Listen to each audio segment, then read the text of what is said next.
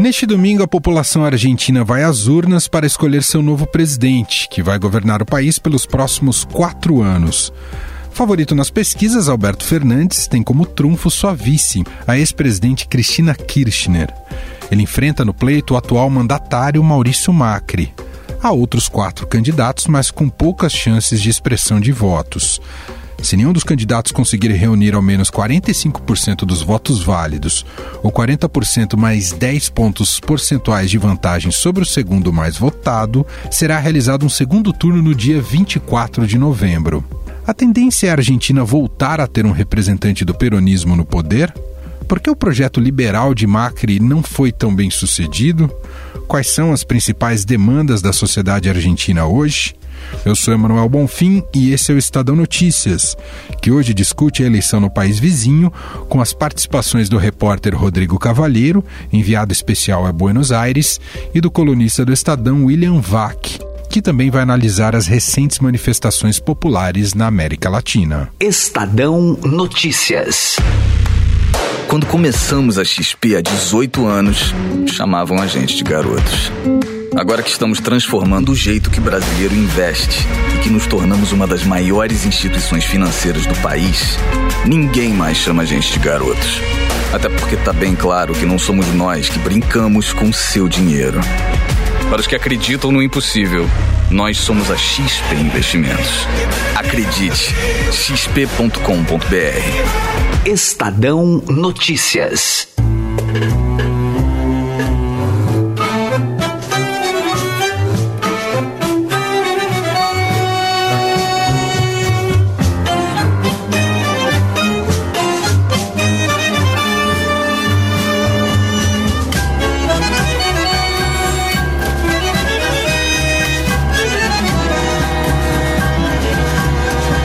Os argentinos vão às urnas neste domingo para escolher entre o atual presidente, Maurício Macri. Cada voto cuenta. El voto de cada uno de ustedes es importante porque es un voto que dice, no volvemos al pasado. No volvemos al pasado.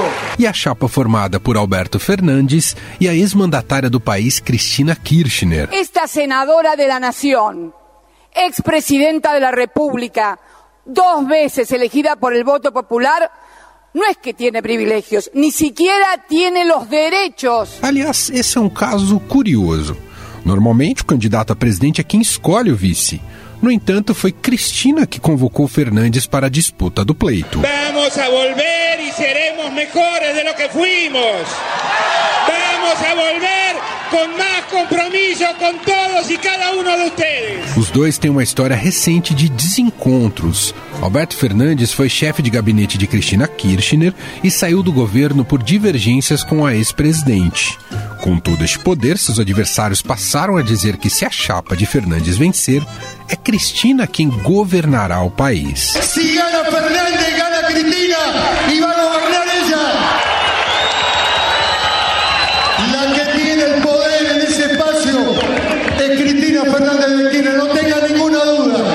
Mesmo com as acusações de corrupção e criticada por medidas adotadas em sua gestão, a chapa de Kirchner e Fernandes é apontada como favorita, como explica o enviado do Estadão a Buenos Aires, Rodrigo Cavalheiro, em conversa com Gustavo Lopes.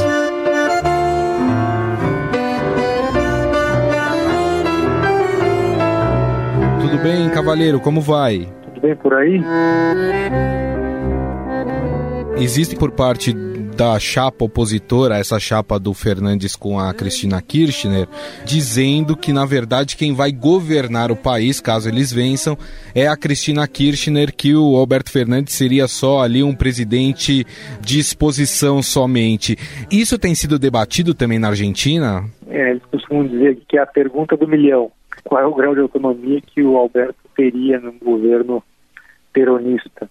Ele que foi é, chefe de gabinete do Nestor Kirchner e depois, por algum período, da própria Cristina Kirchner, no primeiro mandato dela. Entenderam, chegaram até a, a brigar mesmo, não foi só um afastamento.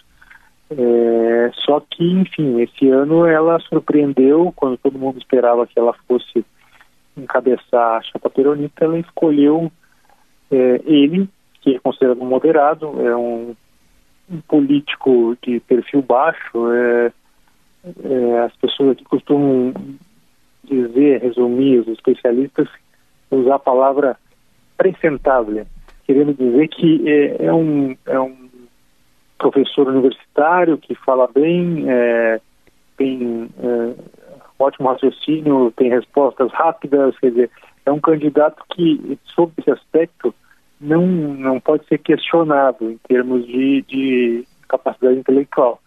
A questão é, é que tipo de, de, de, acerto foi feito entre os dois, se é que foi feito algum, para justificar essa composição da chapa. Obviamente a Cristina é muito mais popular do que ele em termos de votos próprios, né?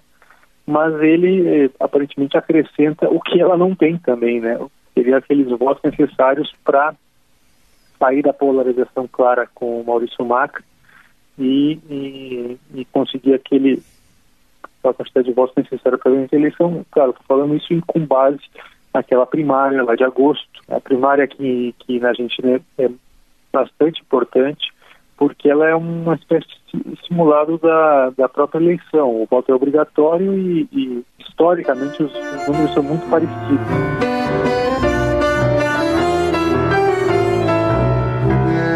Agora, Cavalheiro, é, esse favoritismo aí que você apontou, né, até pela, por causa das primárias, dessa chapa Fernandes e Kirchner, dá para entender que, de certa forma, a opinião pública, que já no, no final do governo da Cristina Kirchner tinha muitas críticas às coisas que ela fez durante o governo, que essa opinião pública, de certa forma, perdoou a Cristina Kirchner a ponto de, de levá-la ao poder novamente? É, não acredito que seja essa a, a definição mais precisa. Eu acredito o seguinte, que muitas pessoas que não gostavam da Cristina Kirchner ou é, não votariam nunca nela, estão apostando que o Alberto Fernandes é, não necessariamente é uma extensão do governo da Cristina Kirchner, né? é, que ele vai ter alguma condição de levar adiante as políticas e são pessoas é preciso lembrar que apareceu um personagem novo com uma alta rejeição hoje em dia, que é o próprio presidente Maurício Macri. Né? Uhum. Então, nesse duelo de rejeições, aparentemente o Alberto Fernandes tem conseguido é, mostrar para boa parte da opinião pública que ele é um moderado, que é capaz de dialogar com quem pensa diferente dele, o que a Cristina nunca é, teve como principal qualidade. Né? Ela sempre partiu para o combate e, e usou a agressividade como um método de fazer política.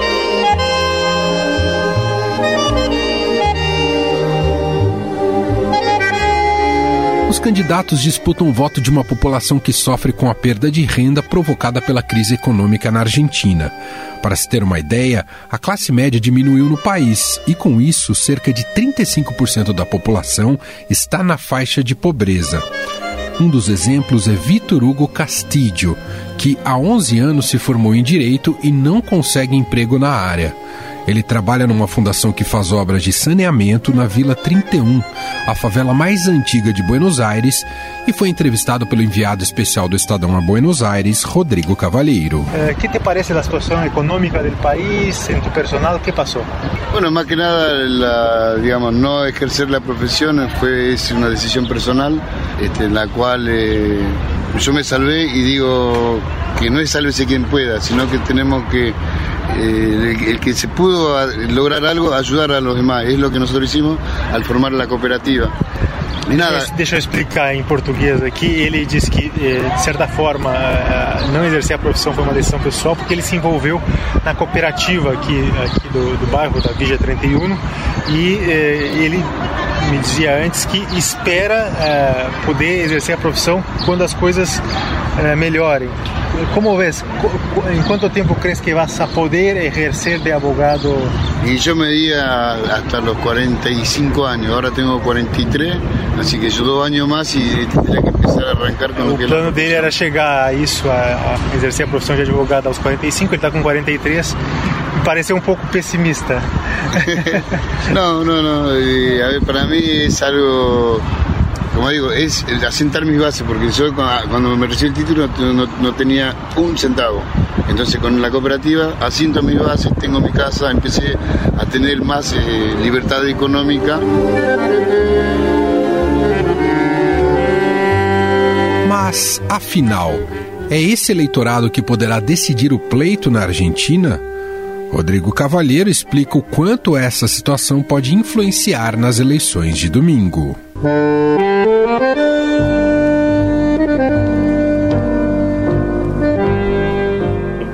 A, a, nossa abordagem durante esses dias de eleição é focar é, principalmente nesse, nesse achatamento da classe média, a dificuldade que é, é, essa classe num país que se caracterizou historicamente por ter uma classe média muito forte, vai ter como impacto no resultado de domingo.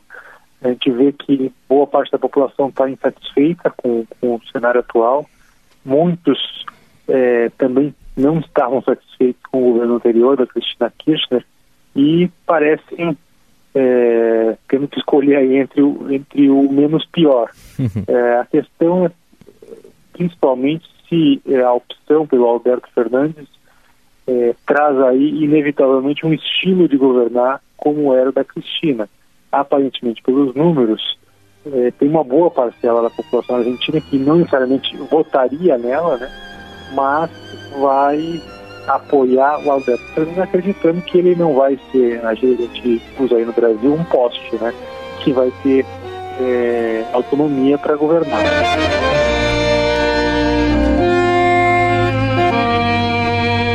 Queria que você contasse um pouco do clima aí em Buenos Aires em relação às eleições. A expectativa é muito grande. Como é que está o, o, clima, o comportamento da população aí na Argentina?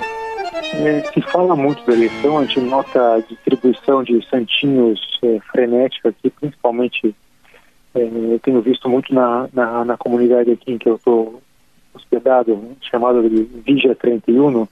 Eu optei por ficar aqui nesse lugar justamente porque a classe média do qual a gente vinha falando tem perdido muito poder aquisitivo, parte dela tem recorrido a habitações mais precárias, alguns vêm parar aqui nessa favela que é a mais antiga de Buenos Aires.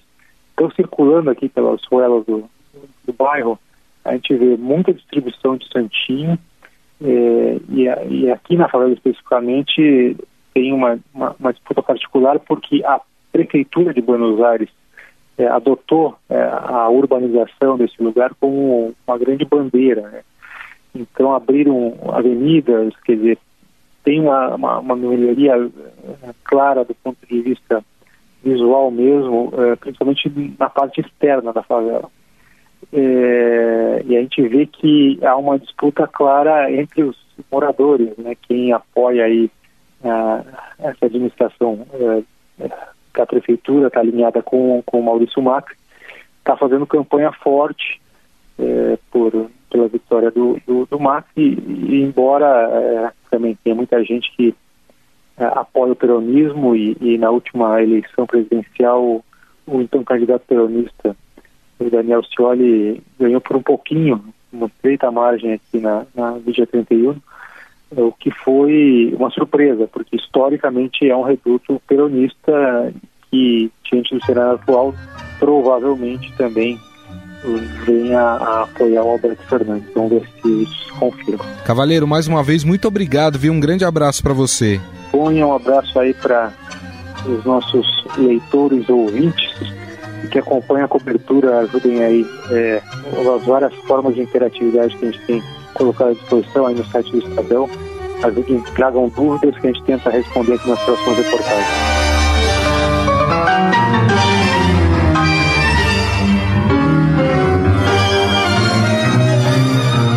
Colunista do Estadão William Vac analisou a situação eleitoral do país vizinho e afirma que a Argentina costuma dar voltas em torno do mesmo problema. Em sua coluna publicada nesta quinta-feira no Estadão, o jornalista também aponta um denominador comum nas manifestações que eclodem em alguns países sul-americanos. Tudo bem, William? Obrigado por nos atender. Emanuel, com o maior prazer. Tudo bem com você? Tudo bom. Queria te ouvir um pouco sobre o processo eleitoral argentino. Falou agora há pouco sobre dar voltas, dar voltas e não sair do mesmo lugar. A Argentina está assim? Bom, a Argentina é uma, é uma anedota do ponto de vista dos estudiosos das relações internacionais. A anedota é clássica. Ela diz o seguinte: existem três tipos de países no mundo: o Japão, a Argentina e o resto. A Argentina tem, tem uma imensa, imensa particularidade que é a, a, presença do peronismo como um fenômeno de massa, como um fenômeno político, como um fenômeno político institucional que perdura há 70 anos. Então, a Argentina é também o único exemplo moderno de um país rico que ficou pobre. As voltas que a Argentina dá, no fundo, são em torno do mesmo problema. São elites patrimonialistas, aliadas, às vezes sim, às vezes não, a grupos corporativistas, delegaram, o que nunca aconteceu no Brasil, por exemplo, delegaram às estruturas sindicais a tarefa de administrar as políticas sociais, ou seja, o atendimento às parcelas menos favorecidas da população, calcaram-se muito na venda de commodities e por isso, como o Brasil também experimentou isso, flutuam ao sabor de ciclos internacionais sobre os quais tem pouquíssimo controle. E a Argentina é um caso particularmente triste, porque na comparação com o Brasil, dispunha de uma população, do ponto de vista da mão de obra, melhor qualificada e melhor educada do que a nossa. E perdeu a industrialização quando passou direto para a mão de uma das facções do peronismo, que é o kirchnerismo, nós vimos um desastre de uma irresponsabilidade fiscal que colocou a Argentina como o único país no, em mais de 100 anos a dar os dois maiores calotes da história do sistema financeiro internacional e vai para o terceiro. William, pegando carona na sua coluna publicada nesta quinta-feira no Estadão, é possível encontrar pontos em comum nessa eclosão de protestos de rua que observamos recentemente aqui nos países latinos? Há uma certa sensação de fracasso, de uma promessa de prosperidade que houve por aqui, William? A gente consegue encontrar denominadores comuns, Manuel, se a gente se dedicar a uma análise muito abrangente, muito generalizada Claro que generalizar traz perigos, principalmente da imprecisão. Mas no caso dos países latino-americanos em geral e dos grandes, digamos assim, entre aspas, sul-americanos em particular, o denominador comum, em primeiro lugar, é a constatação muito triste para as nossas sociedades que há mais de uma geração essas economias, esses países, essas nações se empenham em ficar mais próximos do ponto de vista da prosperidade que geram das economias mais avançadas. E apesar de todos os ciclos que passaram, os ciclos da super commodity, depois a crise financeira de 2008, 2007, a gente chega ao final de uma geração e constata que a distância desses países em relação ao lugar que eles querem chegar continua a mesma. E isso, evidentemente, tem uma sedimentação do ponto de vista é, da efervescência, da frustração e do descontentamento generalizado que traz para essas sociedades, não importa o regime político sob o qual esses países estejam vivendo.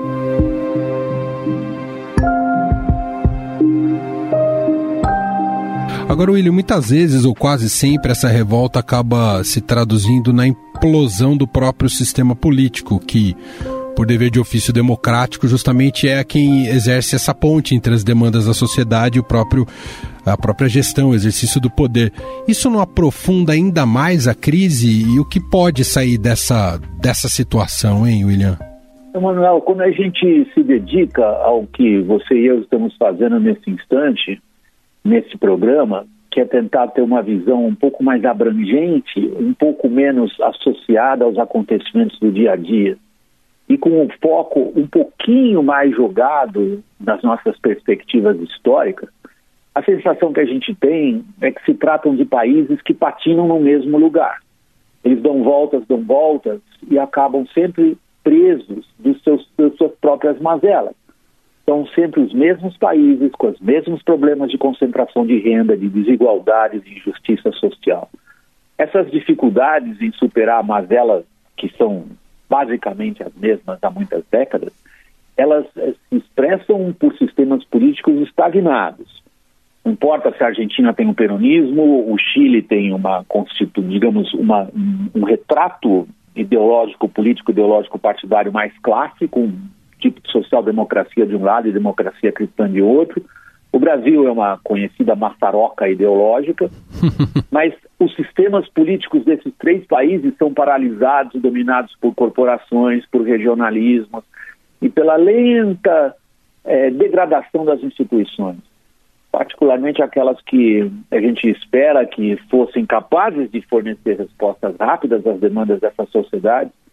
E o que a gente constata, com certa tristeza, eu estou com 67 anos e me lembro muito bem de todas as esperanças colocadas, por exemplo, no Brasil, na saída da ditadura militar e da redemocratização, e que uma constituição que fixasse nos seus, nas suas normas legais um estado de bem-estar social proporcionaria o que a gente quer, que é melhor situação de vida para todos os brasileiros. Não aconteceu.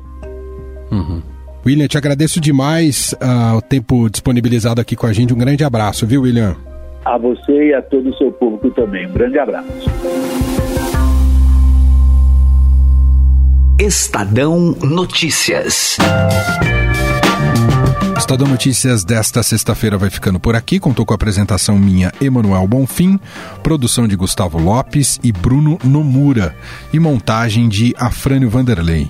O diretor de jornalismo do Grupo Estado é João Fábio Caminoto. Para você conversar com a gente é só mandar um e-mail para podcast@estadão.com. Um abraço para você, um excelente fim de semana e até mais. Estadão Notícias.